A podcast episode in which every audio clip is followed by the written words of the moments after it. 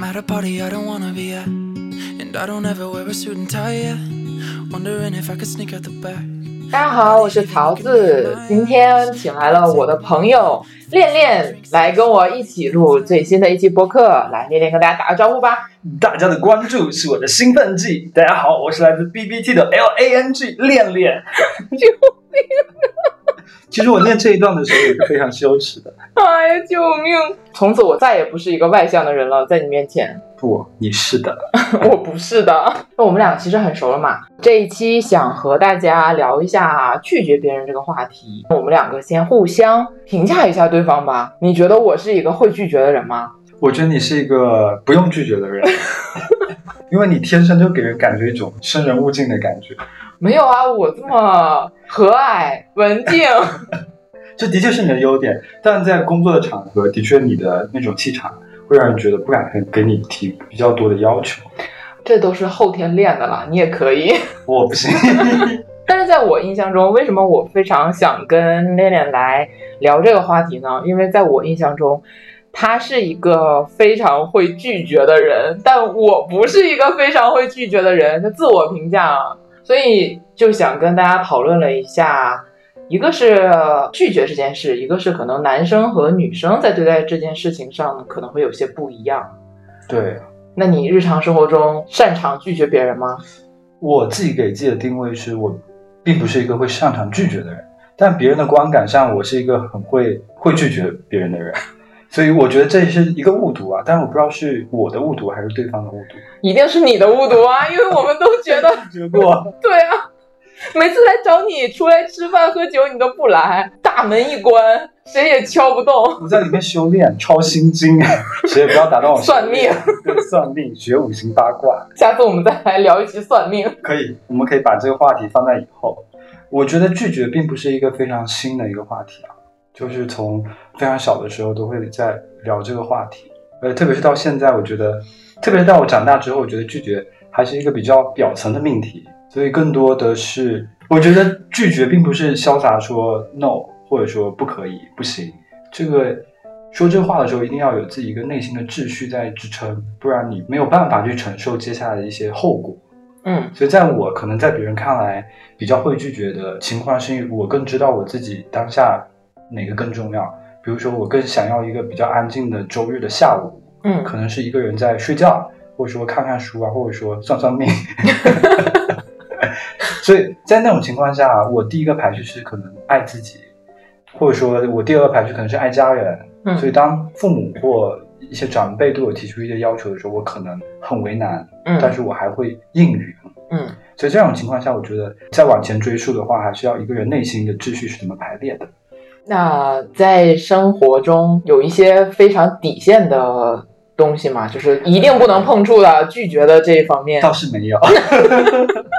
哦，不过我有一个非常困惑的一点，到我现在还没法解决。嗯，就是找我借车这一点，我是真的，因为我不借会显得我非常小气。但借车这是一个，在我爸妈给我告知这是一个风险非常大的事情。嗯，就是。借车就虽然说是一个预测嘛，平安当然是最好的。嗯，但如果说出了什么问题，的确是要我来负责。对，但是我不借，我就显得非常的小气。所以在这一点上，我还是非常的在周旋。后面想到一个比较好的方法，手动挡的车。当有人找你借车的时候，就说啊可以啊，但是我的车是手动挡。他说啊我不会开，那就算了。所以我唯一能想到我不好拒绝的就这一点，就是这件事可大可小。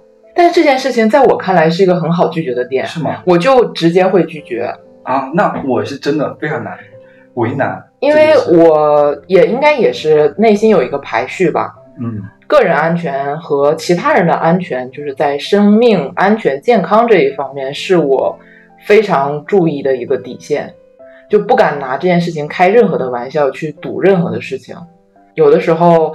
付出就同事或者是朋友们找一起出去吃喝玩，或者是怎么样的这种情况，有的时候自己可能想有一个周日的下午，但是朋友来找次数多了，问你一次你拒绝了，他有可能还会来问第二次。这是我吗？对。但是这种情况下，我反而我不会拒绝这种，就我会牺牲我可能会这半天休息的下午。但是像这种生命安全的问题，是我一定会拒绝的。你就让我想到一个，我之前遇到一个朋友，大家一起出来吃饭喝酒，一个周末，嗯，而且他并不是我们厦门本地这边人，嗯而是从一个其他邻近市，嗯，但是他来的那天是痛风的，他就带着痛风药，拄着拐杖，然后再跟我们喝酒吃海鲜。我的天然后啊，第二天就整个就躺在床上，动都动不了。痛风真的很痛啊！我不能理解这件事情。我也不能理解这件事情。就无独有偶，就在上周我去了潮汕嘛，嗯然后我有个朋友真的就是当场那天晚上就痛风脚痛，嗯还跟着我们去吃嘌呤巨高的潮汕牛肉火锅，一天吃两顿。所以他们有的时候这种排序，就把朋友的需求或者说朋友在一起这种快乐排在前面的时候，我就觉得非常对不起他们。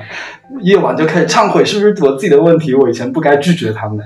那你未来他们找你，你会拒绝他们吗？会 你还是懂我的。我一猜你就会。但是我们刚才说到一个排序的问题，在我的内心世界里面，父母排在爱我自己前面的，所以有的时候，特别是像我现在回家比较少了，比方说晚上的时候，爸妈提出来要求跟我去散步，嗯其实我非常不喜欢去散步，特别是在回老家那种散步，那种氛围就是你走出去，爸妈领着你像遛一条狗，说啊，你孩子回来啦，然后长高了，长帅了，结婚没啊？怎样？就是会跟街坊或者说就散步一个，对，就是那个巡回啊，就是短短这个几米，我内心是煎熬的，嗯。但是我能感受到爸妈是开心的，嗯。所以经过几次的时候，我内心第一个反应是拒绝掉，但是我想说，用一种站位更高的想法，会牺牲掉一部分自我，而去不拒绝，嗯。我这个是全权的吞下。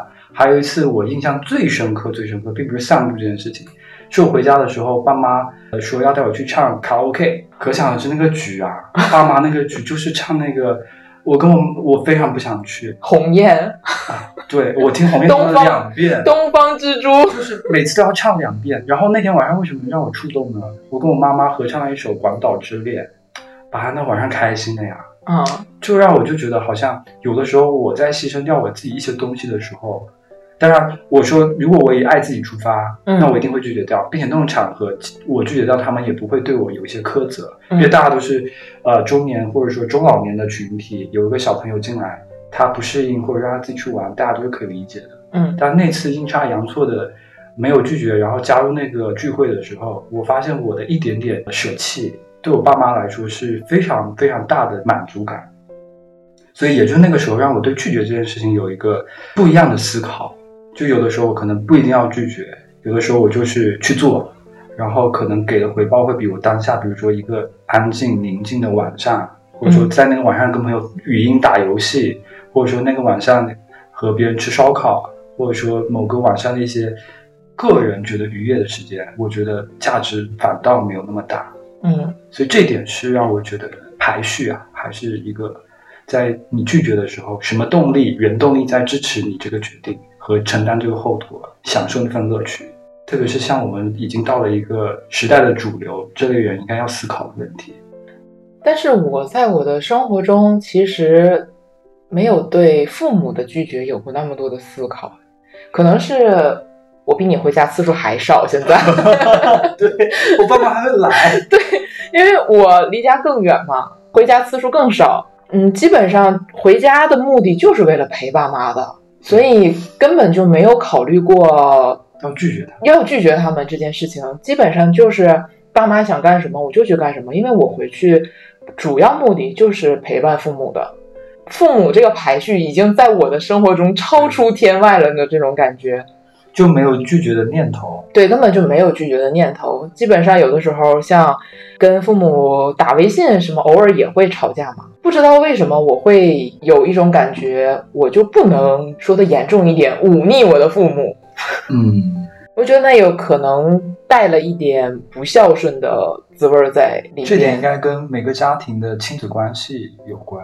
我们觉得爸妈其实挺辛苦的嘛，就我不要，不要太任性哦，让你这方面给爸妈带来一些烦恼。就是虽然有的时候父母提出了一些我不赞同的观点，但是我只能说好说好商量吧，但是不会用非常过激的语言去反驳他们。我觉得这一点的确可以单拎出来作为一个另外的话题，怎么与父母相处。我觉得这个倒是我一直在思考，而且在探索的。就我们开始不到十分钟，已经挖了两个坑了，一个一个生辰八字算命，一个是 一个跟父母怎么相处。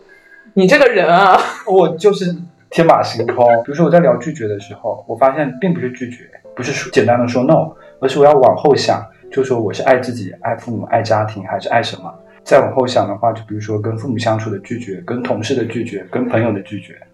但其实生活中，我大多数面临的是跟朋友们或者是跟同事关系日常相处的比较多，然后摩擦可能也会比较多。有的时候，比如说像一些小来小去的事情，朋友找你去喝酒，第一顿喝完了，他想去第二顿，但我很想回家睡觉了。其实我第一次可能已经拒绝他了，我会说啊，喝什么喝，赶紧回家睡觉了之类这样的话，然后他就会用那种可怜巴巴的眼神看你。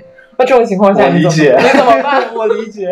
你拒绝吗？第二次他在可怜巴巴看着你问你的时候，我觉得这是一个非常好的问题啊，因为我也遇过遇 遇见过相同的场景，我会拒绝，因为我本身是一个不太不胜酒力的人，没不一定非要是喝酒这种场景，就是转二茬，对，就是其他的一些活动，吃火锅啊，我会拒绝，会拒绝，对我我会直截了当拒绝说哦，不想去。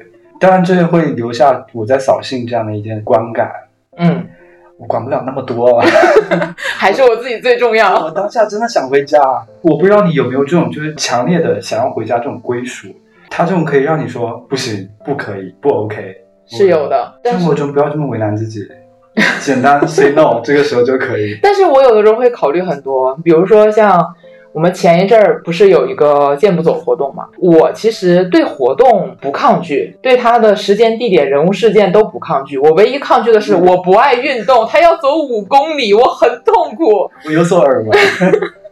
然后当时是一个什么情况？就那一天正好是赶在了一个周末嘛。我们当时要求说每个部门要出两个人。当时所属的情况是，我知道你要出去去潮汕玩，对，闭环了。对，闭环了。我知道你要去潮汕玩，知道部门的其他的姐姐们，她们都是有孩子的，就周末要去上课外班啊，什么这些七七八八的。所以这个拒绝的话，我就说不出口。觉得别人也不是说周末在家里就是睡大觉，人家也是真的有事情。那像我虽然也想要一个宁静的周末去干我自己想做的事情，这个词出现的好频率好高啊！宁静的周末下午，这个是宁静的周末上午。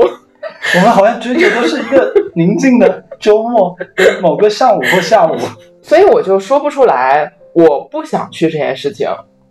我就还是会说把这个排序做一个临时做一个调整，会简单的说服我自己，这是一个很小的事，就是它其实没有影响到我太多的生活或者是工作或者是其他的感受。有影响，你少了一个，我少了一个 周末上午。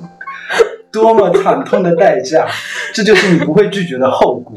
在我当时的那个排序里，这件事情综合判定后，比其他的排序要靠前了。嗯，对。但是这个事情就是一个很临场的事情，不是每一个事情都它都是完全一样的排序。就是我可能总结不出来说，工作一定是第一的，或者生活一定是第一的，朋友一定是第一的。那可能就是一个非常综合的一个考虑，最后形成了我要不要拒绝这件事情的一个思考。但其实之前你不是说我看起来很不好惹吗？对，其实这件事情在我看来，如果说这个部门，如果说领导在安排的时候，可能真的就更不会愿意安排你去，就你有这天然的屏障，说默哀老子。但其实我觉得这个可能是跟这两年的经历有关。就前几年，我真的是完全不会拒绝，就有可能是我自己道德绑架了我自己。就那个时候，我们大概在一八一九年那个时候左右吧。嗯，我们当时有一个迎审的工作，然后当时那个迎审的工作，我们当时的那个领导，他给我们布置的是要求我们每周一周二周四。晚上七点必须坐在办公室整理材料。当时已经处于一种什么状态？就我是可以接受今天或者是这周大家把固定的一些工作目标做完，因为每个人他做事的效率、方式、方法都不一样嘛。我花什么时间，花什么怎么做，我觉得这些都是因人而异的。但是当时就是很强制的规定了，必须一二四晚上七点在，已经变态到一个什么程度呢？就那个时候下班可能会先去跑个步之类的，跑个半个小时，然后回来冲一下。当时就是超过了七点多一点，就来敲我房门。这是军训吧？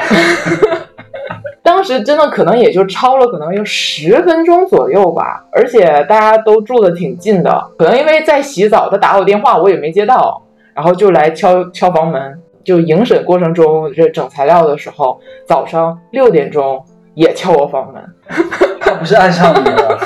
那男孩子追女孩子都是这种手段，那不行啊！我跟你讲，这个小说的主人公可以是六千岁，可以是六万岁，就是不能是六十岁啊。那后面呢？后面你们这一段，当时我就是全部都忍了，就我没有跟他生气，但其实我当时内心是非常难受的。其实我说不清是什么难受，但是 就是很难受。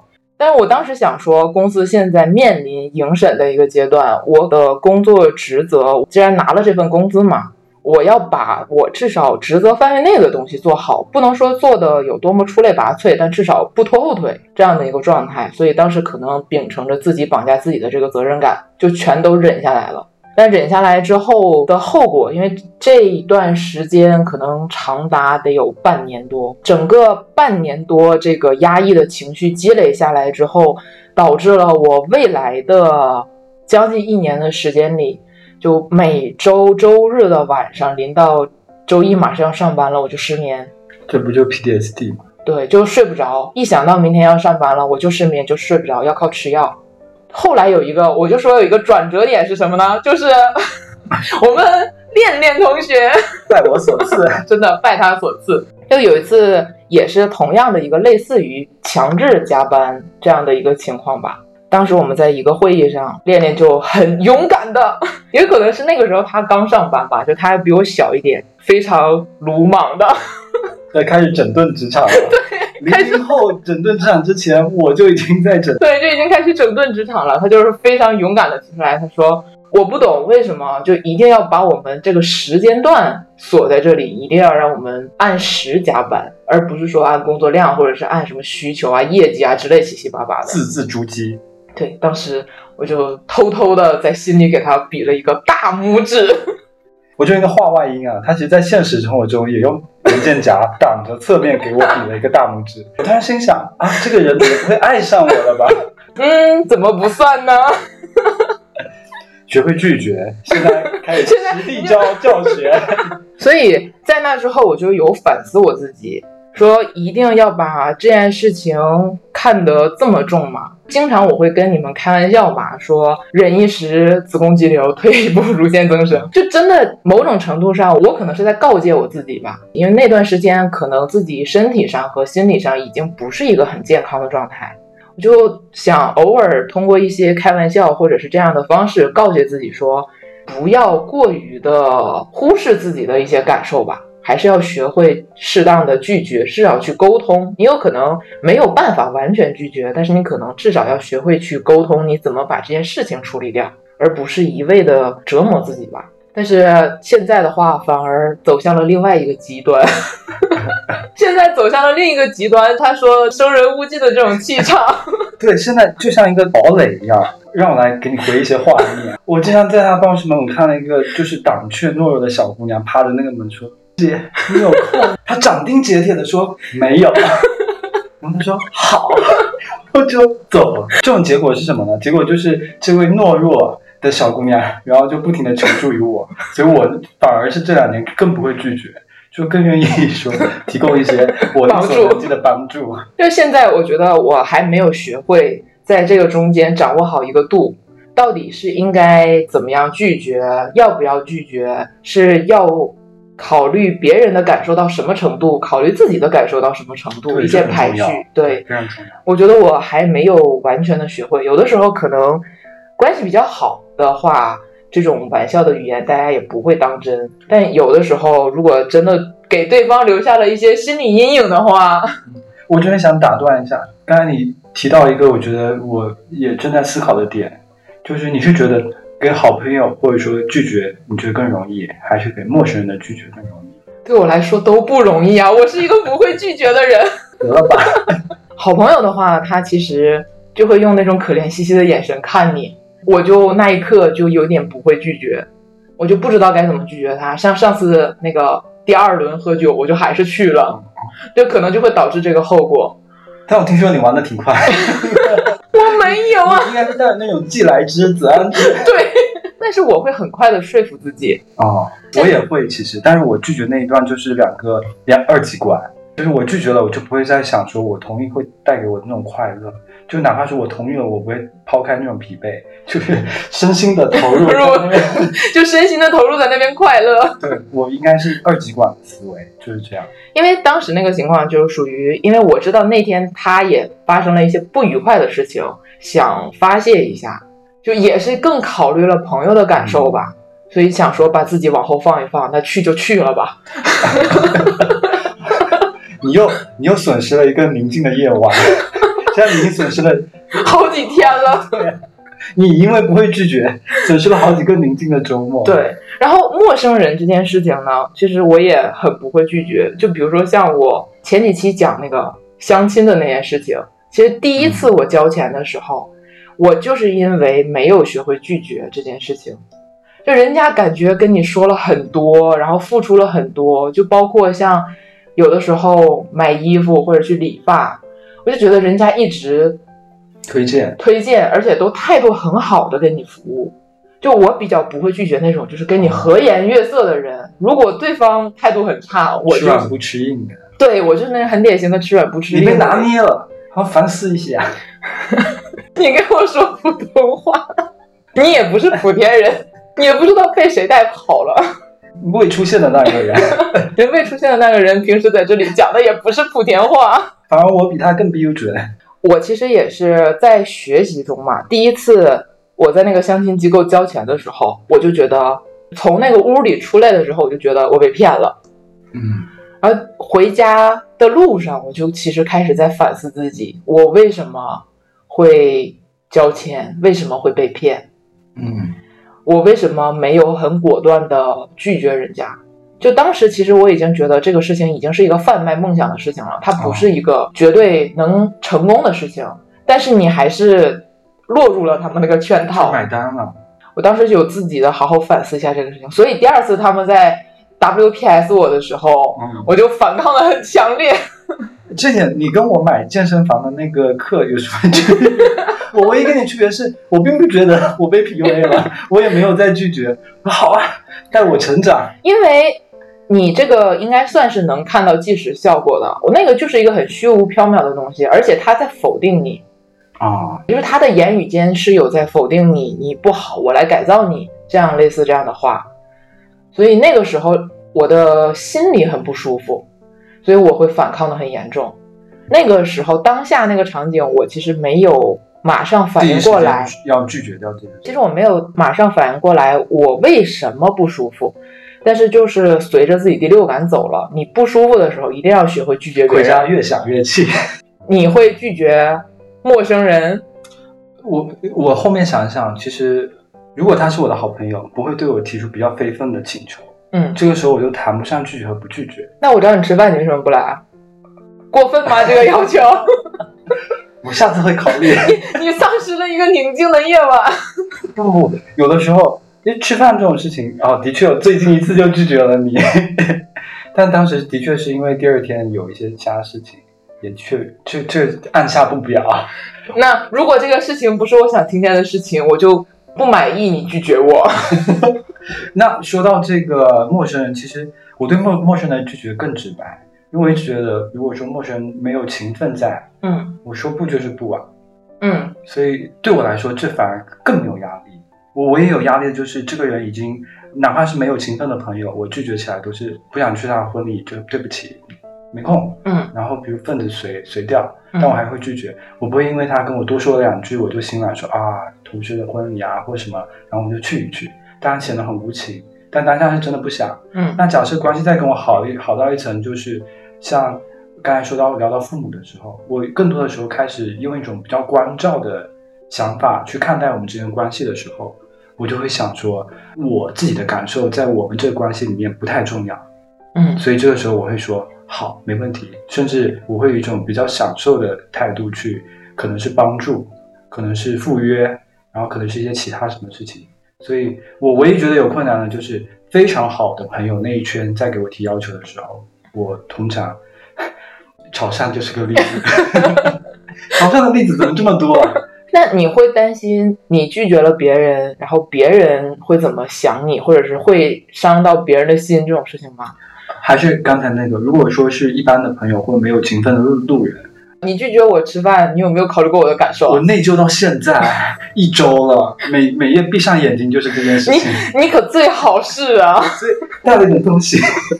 就对于好朋友这一层，有的时候我觉得有层关照在。就哪怕说我拒绝了你，或者你拒绝了我，我其实内心并没有会觉得说是有一种情感的受损，嗯，就只是觉得他的确不方便，那或者他有其他事情，或者说他真的需要一个宁静的周末下午去做任何他想做的事情。所以在基于这个方面，我觉得好朋友之间只要情分足够磁实，就不会有这样的多余的考虑。那我会觉得这样会不会亏欠？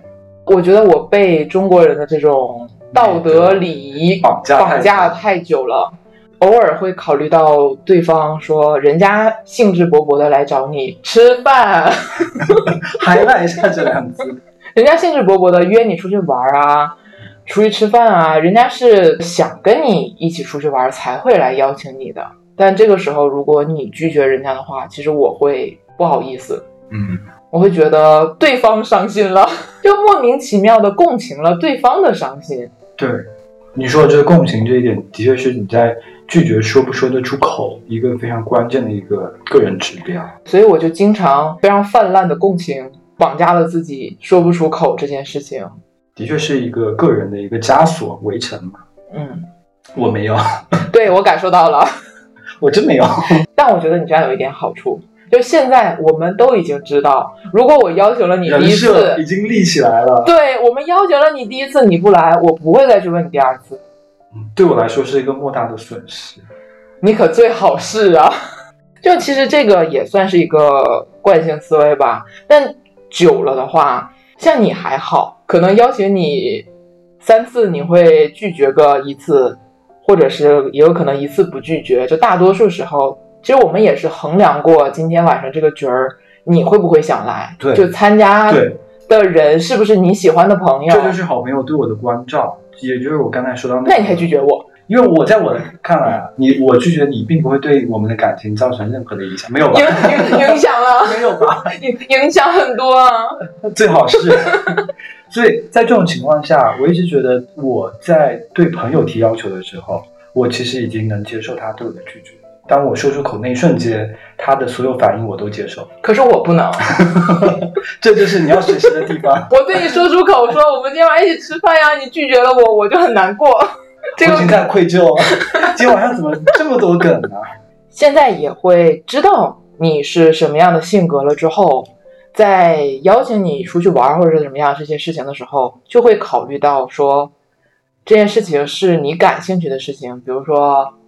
吃饭你可能会感兴趣，但喝酒你可能不感兴趣，那我可能就干脆就不邀请你喝酒了。对，就可能会偶尔邀请你吃饭，但也会有一个情况，我身边也有一些朋友，就平时其实日常普通的交流还不错，但经常一起活动的时候叫他，他都不去，就可能十次里九次都不去。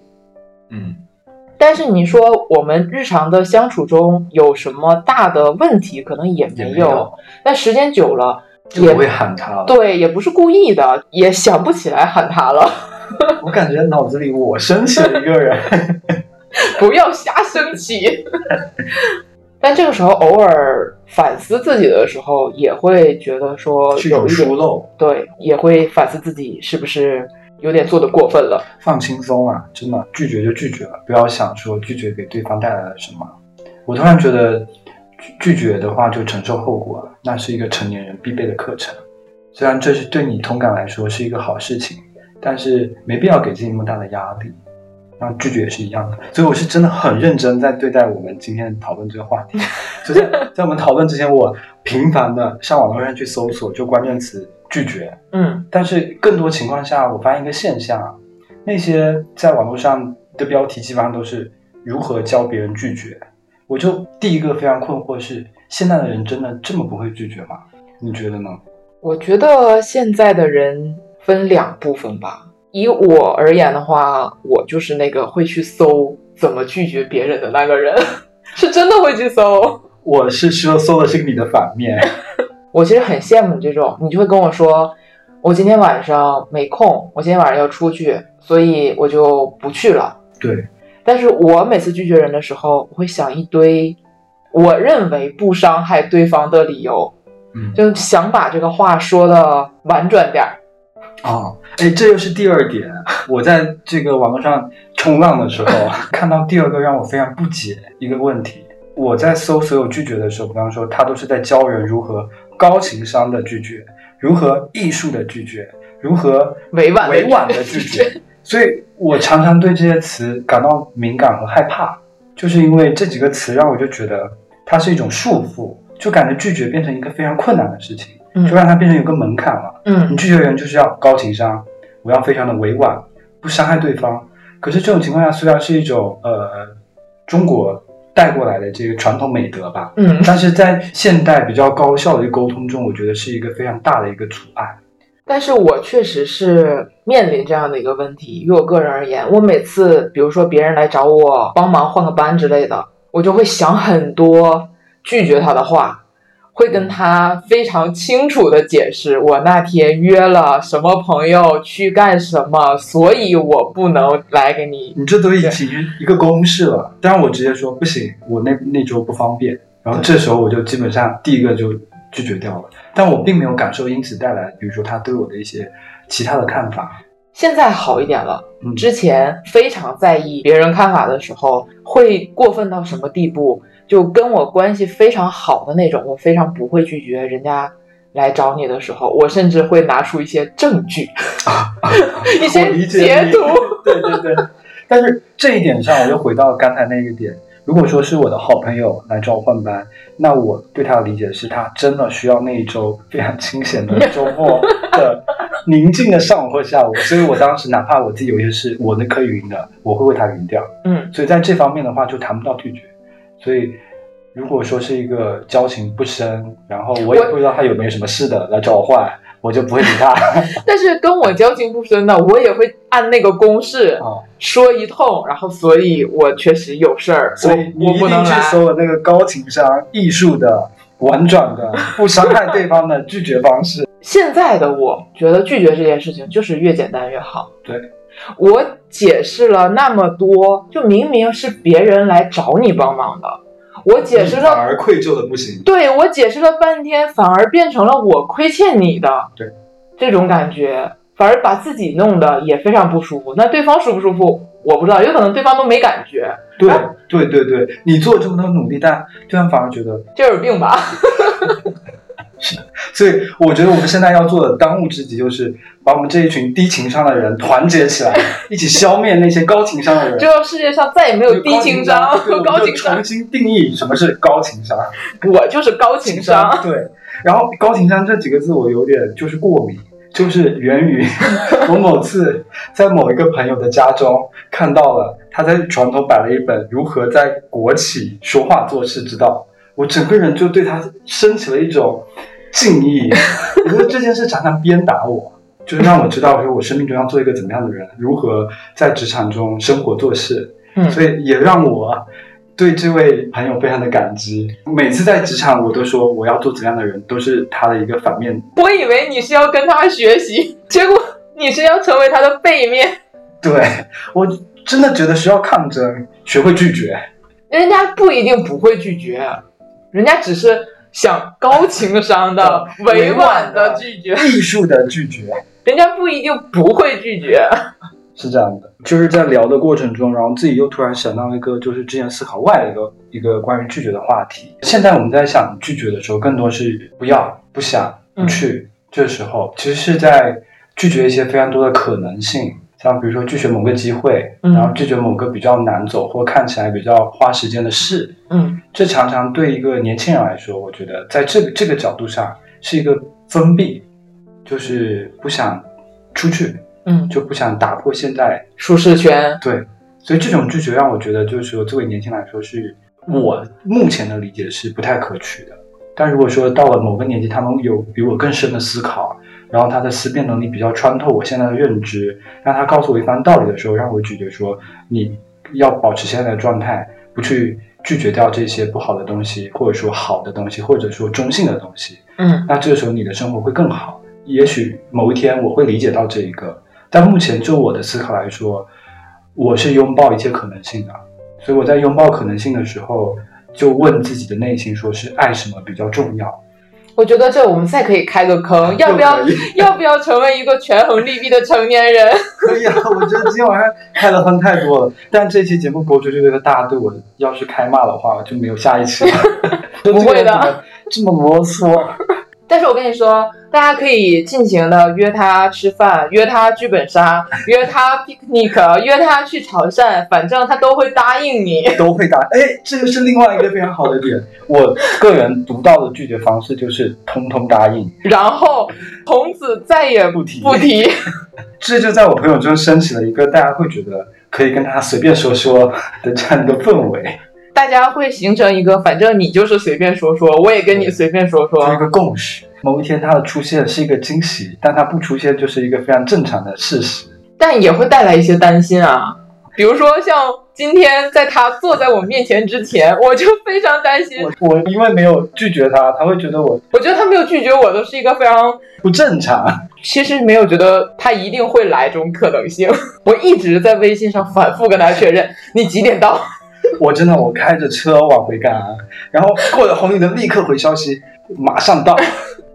但我刨出这些个人的性格问题，我有一个作为女生想请教你的一个问题，因为之前有一个亲身经历，就你之前应该也，我觉得你没有干过，但是你应该看过，类似于大学女生宿舍楼下男生表白这种事情我的回忆在攻击我，啊！你是你是干，我是看别人表白的那一个。我刚想说你是楼上的那个还是楼下的那个？我做不出来这种事情。但是我我们之前学校有一个惊世骇俗，半个学校为为之疯狂啊，这样的一个表白大型活动，还有前面的预告，你懂吗？就像现在的直播一样，就说我们将在什么时候那种手写的，那我想知道当事人知道这事儿吗？哎，特别有意思啊！那次是成了，是因为他们两个策划很久，那只是说两个人想完成一个仪式感但是。真的有个女生当场就拒绝了。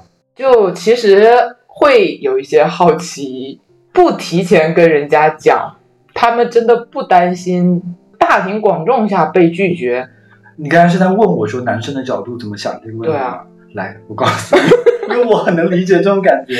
你没干过，你为什么会理解？因为男生是就是有一种英雄主义，就自信。就是自信，完了，我要被骂了。并并不是自信哦，他这种应该是各种英雄主义，就不管成败，他就要嗯，去做。也就有的时候他在摆蜡烛那一刻，有可能一部分会觉得一定成，就蜡烛摆的那颗心，可能真的就是他心的形状和爱他的样子。但他真正站在那一刻，这件事可能有一些身边的朋友的怂恿，或者说嗯当下他觉得这件事情很酷，嗯那很酷这个成分可能占过了他答不答应我这个成分。嗯就我做过这件事情，嗯，大家觉得哎这是一个在大学期间可能是要必做的一件事情，某种误区啊。对不起，对不起，这些表白过的大学男生，我就是一个非常浅薄的一个理工男的完了旁观者。完了完了，大概要解释咱俩要被骂了。我我是觉得就是不怕没有事先商量那种，不怕拒绝是一种英雄主义。嗯就像我第一眼，呃不是我，我的朋友第一眼跟别人表白也是不管成败的，我觉得这种私下表白我是可以，就是两个人面对面，临时。是我是可以接受的，但是像这种临时的那一刻，我因为两个人肯定是认识的嘛，你不至于说大街上拽一个人来你就表白，肯定是两个人之前是有一些友情或者是有一些暧昧，之间肯定是有一些关系在的。以我举例的话，你的朋友，我的朋友就其实两个人算是一个很好的朋友，至少在我的角度上来看，就是以朋友作为相处的。在这个时候，我觉得他是一个不错的朋友，我又想顾及他的面子，那这件事后来呢？后来就是当场没拒绝，但是下去之后拒绝了。你这样很危险啊！你当然没拒绝，大家默认你们就一对了呀。那你的桃花戛然而止，就戛然而止了。对你损失多大？你看不拒绝的后果，你不拒绝，你徒增了一段。所以在那一刻，其实说实话，我是有点生气的。哦，我觉得这是最真实的反应啊，生气。对我是很生气，我觉得他把我架那儿了，哦，当着我的同学朋友们的面儿让我上不去下不来的。哎，我又突然想到另外一个问题：嗯如果一个女生嗯，她摆这种阵仗，在男生宿舍楼下，不管她之前通没通气，嗯。这个男生八成会答应，不会拒绝，真的敢打包票，这就是传说中的女追男隔层纱是。吗？不隔，就他那摆，不管是摆的是不是心，摆的不管是不是他的心，摆的哪怕是个太极，又算命，我算了一下，我命里有你。对，多好的表白方式啊！我觉得这个男的真的八成会答应，真的。可是当下我就很生气，但我当下没拒绝，当下不知道怎么拒绝，亏了。是亏了，莫名其妙。后来想想自己，就在那之后，也不能算在，在那之前和之后，反正我是在感情里不养鱼的这种观念，就没必要不拒绝还拖着的这种，所以一下来可能马上就拒绝了。但是当时的那个场合真的很尴尬，我能感受到很生气，我整个人，发抖了都，梆梆两拳 但是我又不能表现出来，对表现出来。还要，顾及着朋友、好朋友的那个面子。而且就说句实话，虽然我这个人脾气可能不是很温顺，哎，我记得这个开场前半三分之一处，我还说自己是文静温柔，虽然我这个人性格不是很温顺，但是我不至于当众跟人家吵架，就是那么多人围在那儿，你去跟人家对让跟人家撕破脸，让人难看，我觉得这种事情我是做不出来的。至少在我的观念里，当时我就憋下去了，把那个火儿。这倒是你个人应该是不会拒绝带给你比较大影响的一件事情，对吧？嗯，反正后来再也没有这种事情了。我也不知道，如果再遇到这种事情，我自处。其实我生命中并没有因为拒绝而有一些刻骨铭心的事情。哎，但是这段友情没有了。哦，的确，嗯，不管懂不懂拒绝吧，可能两个人都有问题，反正这段友情就没有了。总会有遗憾吧。嗯，拒绝的美丽，走到今天也想不起来太多了，只是想说，再遇到一次这样的事情，我还是不知道该怎么拒绝。如果不想答应，还是想拒绝的话，其实还是不懂这个拒绝的尺度在哪里。对，还有最内核的东西在哪边。所以拒不拒绝，我觉得还是我们这一代人，特别是我们逐渐走向主流之后，所需要思考，以及我们在给我们自己的孩子、子女在晚辈在聊这件事情的时候，我们的一个态度。我觉得这是也是一种传承嘛。我是从来没从我爸妈那边读出如何拒绝这个话题和命题的。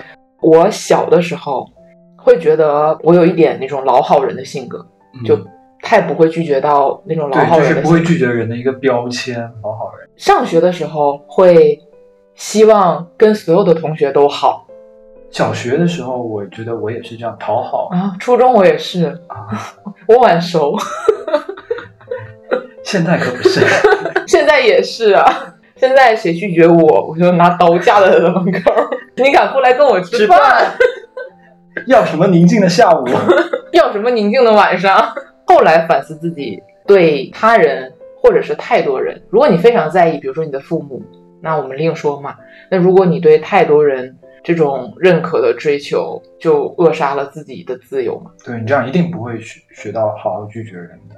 你刚才说到父母，其实我也从父母那边作为一面镜子照到。突然想到，我有一年带着我爸妈去海南旅游，嗯啊，规划的就是蓝天海浪啊，然后那种漂亮的那个大海，怎样的活动，嗯然后那，我妈妈发了个朋友圈分享了一下，一波的大姨大妈还有姑姑或者是什么人让她代购，啊 接下来的旅程，我妈就应下来了，啊，就妈妈没有拒绝，没有拒绝，整个旅程都在跟着她那边跑那个那栋两栋楼，我就也是从她那边照到我自己，说我遇到同样的事情我会怎么做。那有可能妈妈觉得她在日常关系的处理中，这些七大姑八大姨是重要的啊。她一边很热情的答应下来，然后一边在采购的时候满脸都是那种愁容，很实际。我能感受到她在帮别人帮忙的时候非常多啊，真的非常多那种难为情，但是他在表达的时候，对方真的一点都看不出来。是的，我觉得我经常反思我自己。我认为我为别人考虑了那么多，但是对方根本就不会领你这个情，感受不到，对人家感受不到，就只是自己给自己加了一堆戏在身上，对，真的就是这这些就是感动自我的戏码。就又感动自我，然后又憋屈自我。对，这可能就是道德战士吧。对，所以说实话，其实日常生活中我是很羡慕你的。拒绝对我来说并不是一个命题，我完全没有在意这件事情。就我很在意啊，所以我就说我很羡慕你啊。所以你不认真跟我聊这个的时候，我根本想不起说我因为拒绝而导致一些什么比较让我想得起的事情。所以就在我告诉你啊，我唯一不该拒绝的就是你们的邀约。以后我的宁静的周末都留给你们，现在留下了证据，完蛋了，完蛋了，以前都是口说无凭，没有用。你以前留下了那么多证据也没有用，现在也没有人相信你了。跟大家说，你拒绝就好好拒绝，不要给别人留下那么多的期望。这也是一个拒绝的好方法，大家可以学一学。大家不要学他，苦口婆心，苦口婆心，大家不要学他，你的身边会没朋友。纠正，我朋友很多，也不知道为什么。后来我也想了一下，可能是你的人格魅力吧，保持一种神秘感。所以当你出拒绝别人多的时候，当你应允的那一刻，大家会觉得啊。蓬荜生辉，哦，这有可能也是一个，这段这段呸呸呸，太太臭屁了。我突然间觉得有那么一点点道理，就因为我也会接触到一个经常拒绝我的人，然后有一次他真的应允的时候，我会觉得啊，这场旅程我好期待啊，我就觉得啊，我好想说把整个过程经营的非常的完备，然后就让他有一个比较不错的体验。所以这个时候，当然这前期带的是我对这人有巨大的好感。那你俩在一起了吗？这是要收，这是这是要付费的。聊这个话题要付费的可多了。那我们下次再开一期付费的。今天已经有好多个坑了。反正你不拒绝我，下次邀约你来聊。哎，一首歌说：“我解开蝴蝶结，你提的所有要求我都不拒绝。”最后是一边听这个歌，一边去上网搜拒绝的话题。然后我为了这个还专门去最近听了一首那个歌，就是叫 No，我觉得可以推荐你放那边。放在我们的 BGM 里。这个这首歌讲的是一个女生跟你刚才求爱的关系，被求爱的关系还挺契合的。他讲就是男生找你要微信，你说 no，就直接说 no。然后他找你要地址 no，然后要继续追求你 no。整个歌词最多的就是 no no no no。所以也希望我们的听众朋友们，在一些让自己有负担，或者说觉得回报率低，或者说单纯就是不想、不愿意，直接就大声的说 no。我觉得这是一个我们应该有的一个态度。好，那你还来跟我录下一期吗？要看评论区有没有人骂我。我以为你会说 no。你看，我就不会拒绝，我就是一个不会拒绝的人。你就是一个疯狂养鱼，就是留着期望在这里，然后下次你来的时候，我就会觉得蓬荜生辉。下次我要带一个更劲爆的话题来。付费吗？嗯，怎么说呢？那我们下次再定吧。好。拜拜，拜拜，下期见啦！下期见。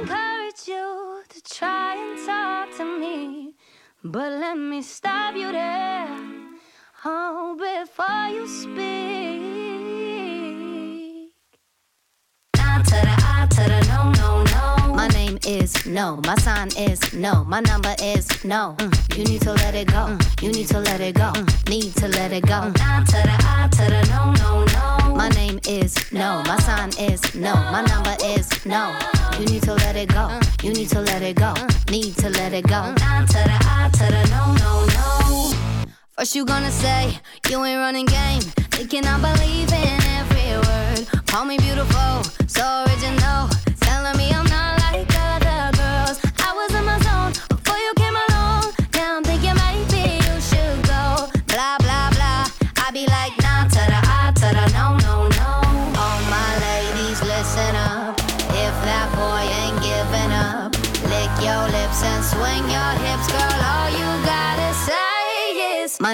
is no. My sign is no. My number is no.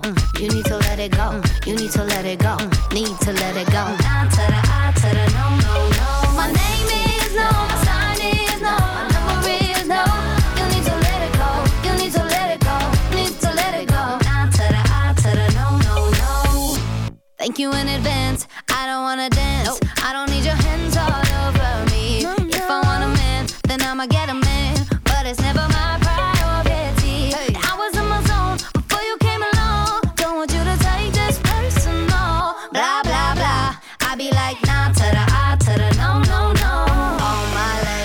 listen up. If that boy ain't giving, ain't up, giving up, lick your lips hey, and swing hey, your hips, girl. All you gotta say is Woo. my name is no, my sign is no, my number is no. Mm. You need to let it go. Mm. You need to let it go. Mm. Need to let it go. Nine to the I to the no, no, no. My name is no.